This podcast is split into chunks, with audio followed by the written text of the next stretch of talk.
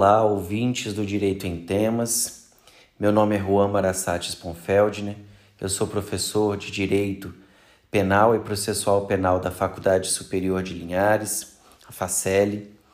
E é com muito prazer que eu venho mais uma vez ao podcast do Direito em Temas apresentar um tema, desta vez sobre direito constitucional.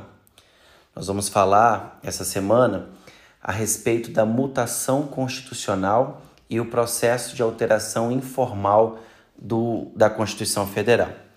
É um tema bastante relevante, com uma grande incidência em provas e também com uma grande relevância acadêmica para o direito constitucional e para os demais ramos do direito.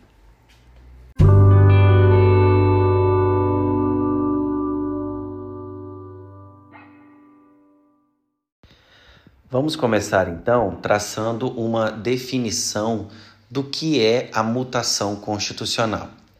Mas antes da gente falar de mutação constitucional propriamente, nós precisamos entender que basicamente a nossa Constituição Federal ela pode sofrer uma alteração de duas maneiras. Então existe um processo formal de alteração da Constituição e um processo informal de alteração do texto constitucional. O processo formal é aquele que nós já conhecemos, por meio de uma emenda constitucional, que é realizada em dois turnos né, na Câmara e no Senado, com aprovação de um quórum qualificado de três quintos.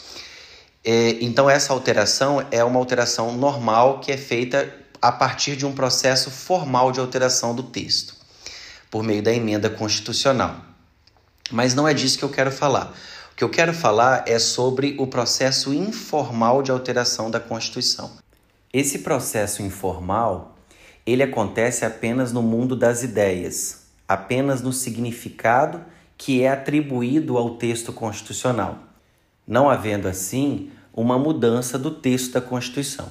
Então, quando você olha para o texto, quando você abre a Constituição Federal de 88, você verifica que o texto ele foi ele está inalterado, ele está mantido da forma como ele sempre esteve desde, desde 88.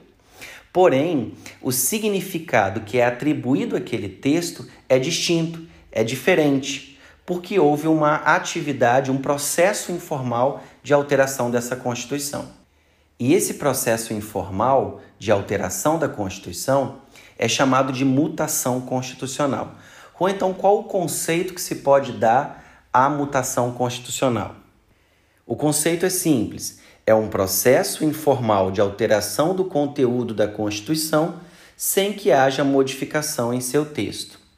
Só que para a gente entender completamente essa definição, nós precisamos aprender o conceito e a distinção que existe entre texto e norma.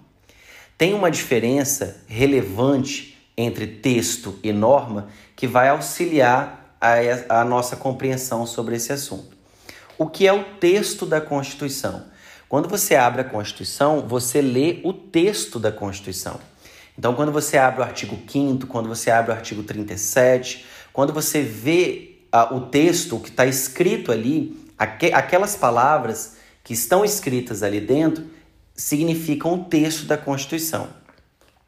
A norma, entretanto, é o resultado ou produto da interpretação daquele texto.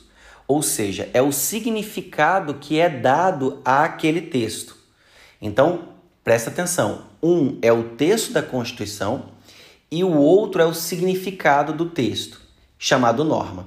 Bom, eu pensei que texto e norma fossem a mesma coisa. Não é. Porque enquanto o texto é o que está escrito, a norma é o que se interpreta. A norma significa a maneira como eu vou interpretar o conteúdo daquela Constituição, como eu vou extrair o conteúdo daquela Constituição. Inclusive, um mesmo texto pode conter várias normas. Então, eu posso atribuir a um texto uma norma, duas normas, três normas, porque trata-se do significado, do conteúdo que pode ser extraído daquele texto. E é justamente essa mudança de conteúdo da Constituição, essa mudança no sentido que foi atribuído ao texto da Constituição, que se chama mutação constitucional. Então, a mutação constitucional não acontece sobre o texto, que é aquilo que está escrito, acontece sobre a norma, sobre o significado que é extraído daquele texto. No ponto 2, nós vamos abordar os pressupostos fundamentais para que uma mutação constitucional seja considerada legítima. Juan, por que isso? Porque se nós não estabelecermos parâmetros para a realização da mutação constitucional, a gente corre um risco de interpretar o texto de maneira inadequada, de maneira diversa daquele que realmente deveria ser o produto da interpretação. Ou seja, nós vamos extrair uma norma bem diferente daquela que está exposta ali dentro do texto, correndo o risco de estabelecermos uma inconstitucionalidade a partir de uma interpretação inadequada. Então, falando sobre os pressupostos fundamentais para a legitimação da mutação constitucional, o primeiro deles é o respeito ao programa normativo. Juan, o que é o respeito ao programa normativo? O texto da norma, ele tem que ser o ponto de partida, mas também tem que ser o limite para a interpretação. Então, o texto da Constituição, ele traz limites à atuação do intérprete. E essa limitação, ela precisa ser observada porque qualquer interpretação fora desses limites textuais não pode ser considerada legítima. Então imagina que você tenha uma redação do texto constitucional que diz claramente que algo não pode acontecer. Ele informa, o texto informa que algo é proibido. Qualquer interpretação em sentido diverso a esse texto vai é, violar esse primeiro pressuposto fundamental para a legitimação da mutação constitucional. Então é preciso respeito ao programa normativo, porque quando eu olho para o texto, eu não posso fazer uma interpretação completamente diversa daquela, daquilo que o texto me fornece.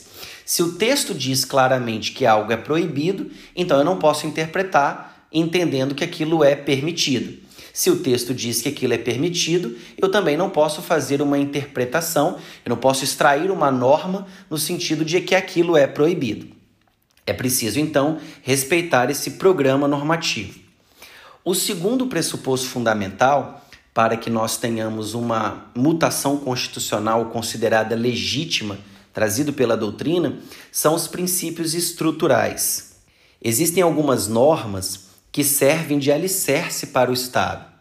E essas normas também funcionam como uma limitação, porque qualquer interpretação do texto constitucional no sentido de violar essas, esses princípios, esses, esses princípios considerados alicerces para o Estado, vai de encontro ao que se pode considerar uma mutação constitucional legítima.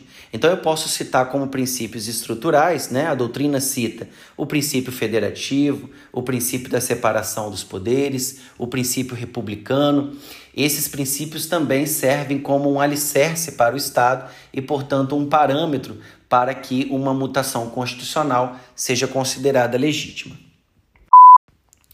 No ponto 3, eu quero abordar um julgamento emblemático do STF em 2017 sobre a mutação constitucional envolvendo o papel do Senado Federal. O STF ele teve a oportunidade de julgar duas ações diretas de inconstitucionalidade de relatoria do ministro Gilmar Mendes. E ele trouxe a discussão sobre o papel do Senado Federal. Primeiro eu quero que você entenda o seguinte: historicamente, havia no STF uma distinção a respeito dos efeitos que o controle de constitucionalidade incidental e o controle abstrato têm.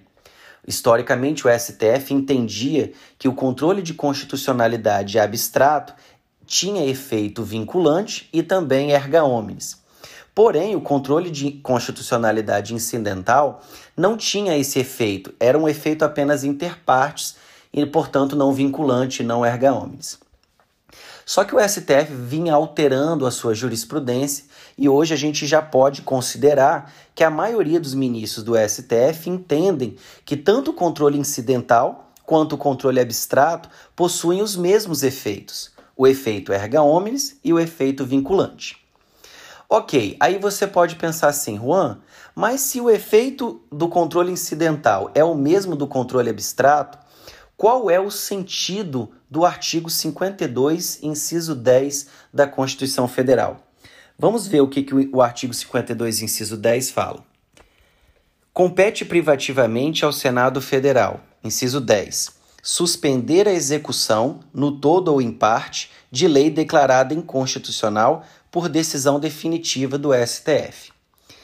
Ficou uma, uma dúvida na jurisprudência e na doutrina, porque se o STF está afirmando que as suas decisões tomadas em controle incidental de constitucionalidade possuem os mesmos efeitos do controle abstrato, qual vai ser agora o papel do Senado? Porque antes o papel do Senado era o quê? Era suspender a norma que tinha sido considerada inconstitucional por decisão definitiva do STF no controle incidental.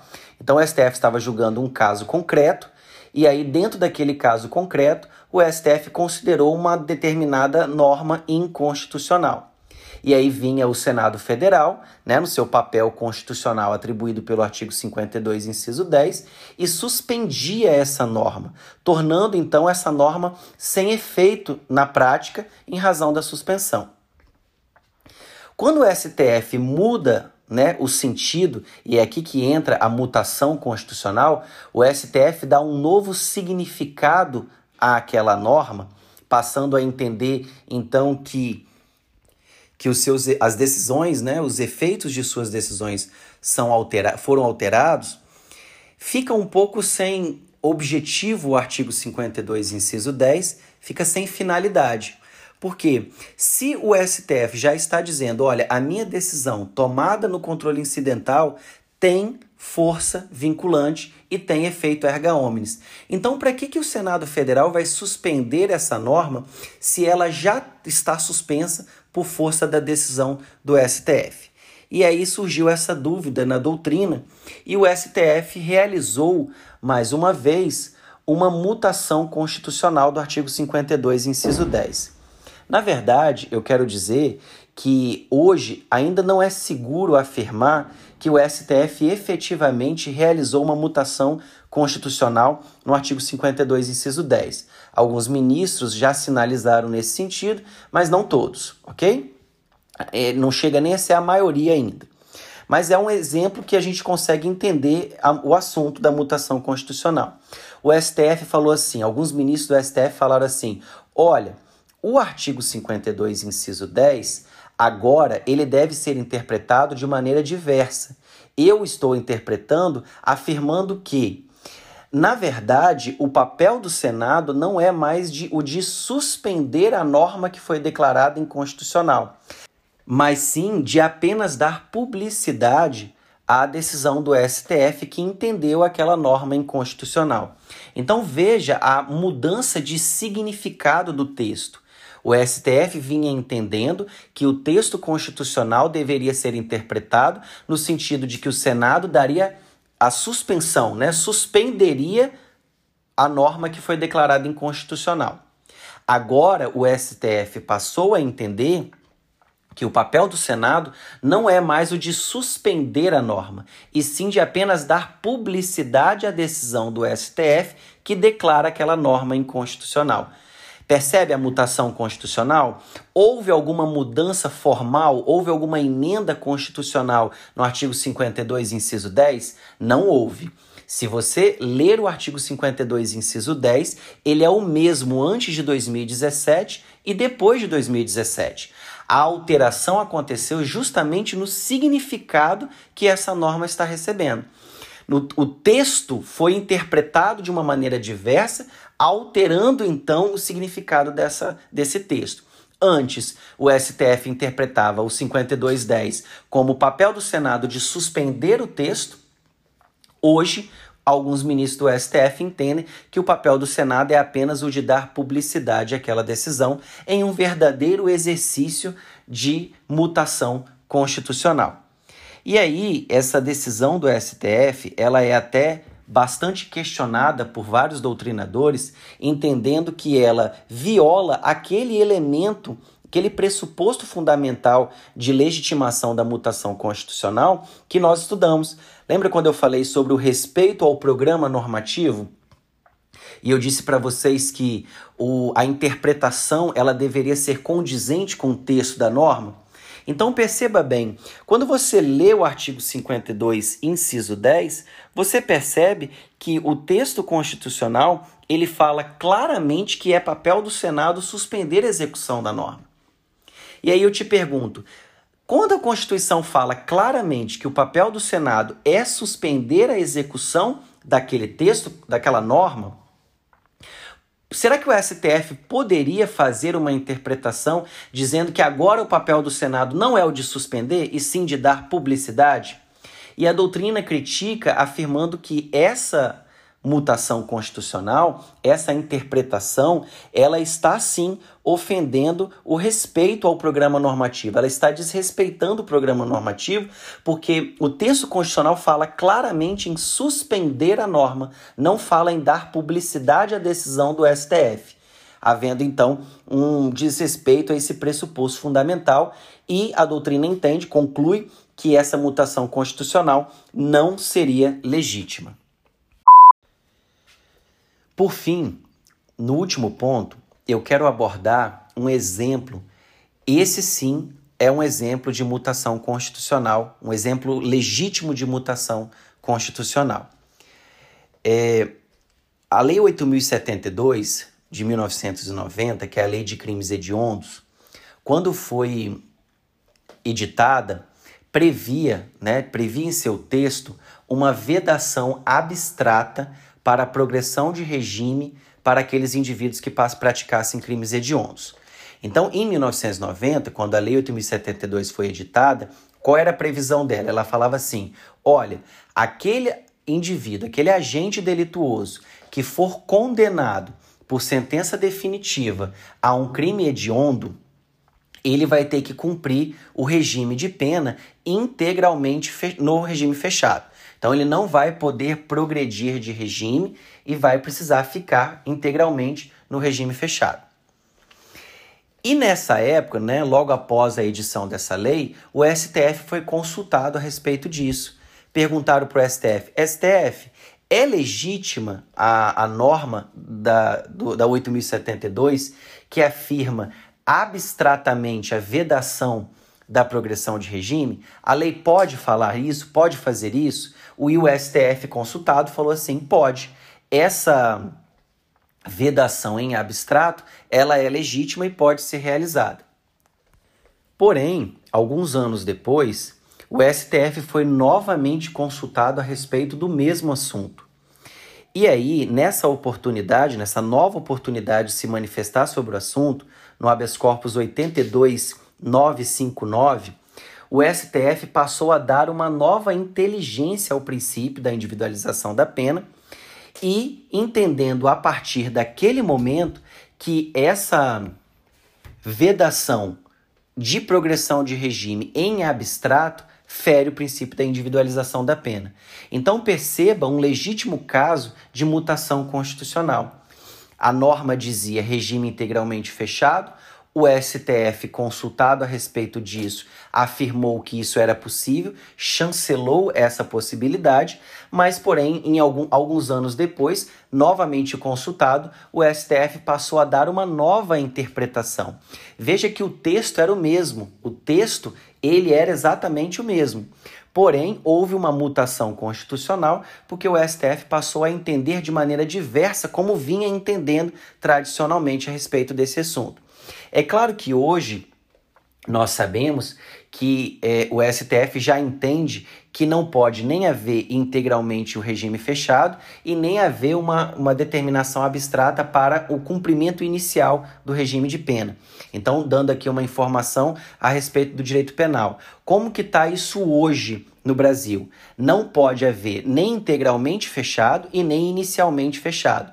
Um condenado por crime hediondo hoje ele poderia sim iniciar a execução de pena no regime semiaberto ou até um regime aberto, se for esse o caso né, de, em uma individualização de pena.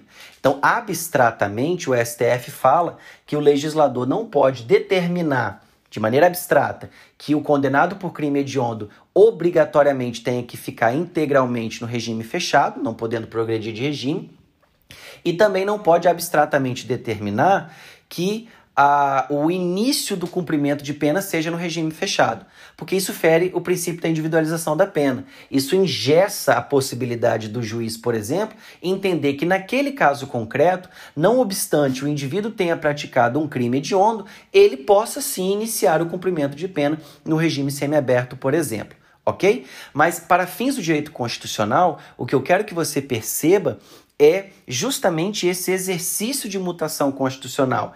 Ao, o texto da Constituição ele estava inalterado, né? O texto da Constituição do artigo 5 que prevê o princípio da individualização da pena, ele se manteve inalterado. Antes era princípio da individualização da pena, depois continuou o princípio da individualização da pena. Então não houve alteração, não houve um processo formal de alteração do texto da Constituição. Porém, há sim uma, um processo informal de alteração do texto a partir de um exercício de mutação constitucional. O STF pegava aquele texto e interpretava de um jeito, no sentido de que não era que era possível, né, o regime integralmente fechado, e depois passou a dar uma nova interpretação, entendendo que agora o regime integralmente fechado e vai ferir, vai atacar o princípio da individualização da pena. Então, esse é um exemplo é, legítimo de mutação constitucional, ok? Pessoal, então no episódio de hoje nós tratamos sobre um assunto de direito constitucional o assunto da mutação constitucional, falamos sobre o processo formal e informal da alteração da Constituição, falamos sobre um exemplo emblemático de uma decisão do STF que modifica é, o, a inteligência do artigo 52, inciso 10 da Constituição, que revela o papel do Senado Federal, falamos sobre os pressupostos de legitimidade é, da mutação constitucional, ou seja, quando uma mutação ela é considerada legítima ou não, e falamos sobre um exemplo legítimo de mutação constitucional, que foi justamente a interpretação é, dada ao princípio da individualização da pena, que revelado no artigo 5 da Constituição. Eu espero que vocês tenham entendido o assunto. Se houver alguma dúvida, algum comentário, sugestão, podem enviar lá pelo, pelo Instagram do Direito em Temas, ok? Deus abençoe todos vocês. Um abraço.